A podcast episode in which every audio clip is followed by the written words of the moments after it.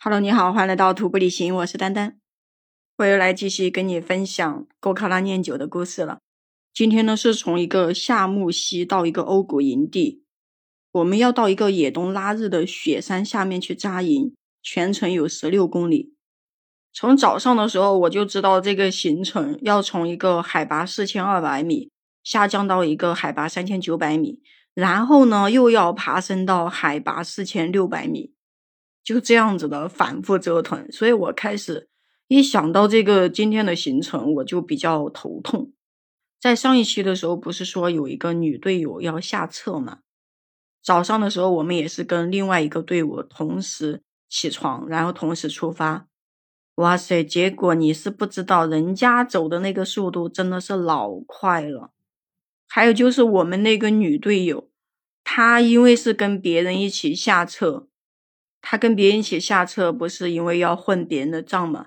要不然的话，他把帐篷拿走了，那另外一个队友就没有帐篷了。那到时候说来跟我混账，我是不干的。所以本来那个女孩子她走路是一般般，不是很快，也不是很慢的那种。但是你知道吗？她为了能够出山，因为他们下撤出山的话要一整天的时间，路程比较长。要走差不多是二三十公里，我觉得他们一天能走得出去是非常的不容易的。最后我们就发现，走着走着，他们全都飙得老快了，都已经就走到了我们前面去了。我这个时候才看到，哇塞，原来这个女孩子走路这么快的呀，都能够飙起来那种感觉。我在想，是不是因为呃要回家了，要出山了，所以跑得这么快呀？我们几个人又还是慢慢悠悠的，特别是另外两个男孩子又跑去摘了一大堆的蘑菇。早上我们一直都是在往下走，就是往河谷走嘛。快走到三岔路口的时候，我们几个人又坐在那里，知道吧？把所有的蘑菇都给它洗完，洗完以后又开始煮。我们把洗完的蘑菇分成了三锅。哇塞，你是不知道分在这个锅里面看起来有多好看。这个蘑菇有那个鸡油菇，黄色的，还有木耳，还有那种带的有点酒红色的蘑菇，还有那种带一点什么黑黑的。哎呀，反正是好几种颜色的蘑菇，乱七八糟的，我们都把它混在一起了。然后就是三个锅这么一分一下，就开始煮。在煮的过程中可搞笑了，把我的盐都给它全部拿出来了。因为这个蘑菇要有这个盐煮的才好吃，然后放一点点的油。我当时就说，天天这么煮蘑菇吃，等一下我的盐都不够用了，所以放的也比较少。可是，在煮的过程中，你知道吗？煮都快煮熟了，有一锅，结果我有个队友煮着煮着，那个蘑菇就突然之间煮翻掉了，就是那个锅没有放稳，直接就完全倒下来了。还好，就是那一锅蘑菇。它倒下来了以后，就是有一部分倒出来了，有一大部分还在锅里面还能吃，要不然都浪费掉了。我们吃完以后就开始往前面走，结果这次好了，他们三个人又在后面慢慢慢慢的走，啊，我一个人在前面走，你知道吗？整个河谷走的真的是有点可怕。我这个时候想等他们吧，我怕他们走过来以后，他们比我走的快很多，到时候我又累得慌。我就想一个人在前面走，呃，就是多走一点的话，这样我可以慢慢走，也轻松一点。走到一个三岔路口的时候，我就在那里找路，你知道吗？我知道那个路是往哪个方向走，我也有轨迹。但是走在那里的时候，我就比较纠结了。万一等下他们从这里下车了怎么办？万一他们没有跟到我后面来怎么办？我一个人在那里，呃，绕着走了一会儿，然后不行，还是等他们来一起走吧。要不然等下他们不走了，我一个人往山上爬去了，那不要疯掉了。因为整个山里面也没有信号，又不能打电话。等到他们走到三岔路口跟我汇合以后，我才问他们：我们是下撤还是往上走啊？你们要决定好，你别等一下我往上走了，你们下撤了，搞到我一个人去爬山就不好了。他们就说往上走，呃，然后我就开始往上走知道吧。呃，本来开始是跟着他们一起走的。结果走着走着，他们又慢慢的休息，就那种爱走不走的那种样子。哇，我这个时候真的老着急了，你知道吗？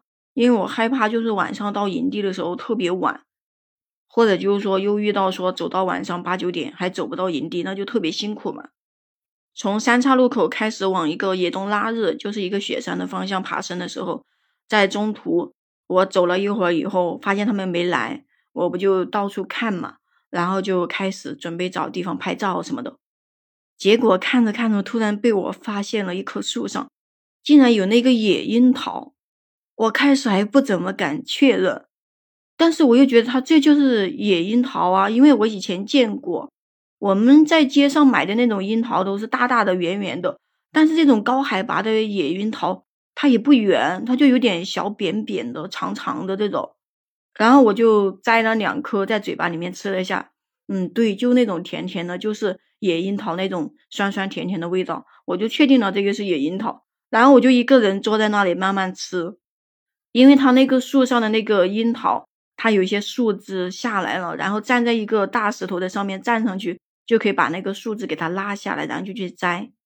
我一个人在那里吃了一会儿，吃了半天，我才想起来，我说后面那几个人到底还来不来了呀？我都吃了半个小时了，还没来呢。我说会不会等一下我吃这个野樱桃吃多了中毒了干嘛的？一个人也是在那里脑补了很多的故事，但是我又想，都已经吃了这么多了，继续吃吧。呃，反正这么多天没有吃水果了嘛，我觉得补充一下水果挺好的。等我吃的过了一会儿，差不多呃快接近四十多分钟的时候，他们几个人才赶过来。赶过来以后，看到我一个人坐在那里，怎么呃在往那个树上扒拉什么东西？他们就说你在摘什么东西啊？我就说这里有野樱桃，我都吃了半天了，等了你们好久。他们就说他们在下面休息了一会儿，又在找蘑菇。哎呀，我的天呐，那整天都在找蘑菇，浪费时间。他们看着，反正我已经吃了这么半天了。然后我们领队他们几个人过来以后，呃，摘两颗尝了一下，就说：“对呀，这就是野樱桃，可以吃的呀。”几个人又坐在那里吃那个野樱桃，吃了一个小时，你知道吗？关键是他们不只是吃，他们还往那个呃，就是拿一个袋子。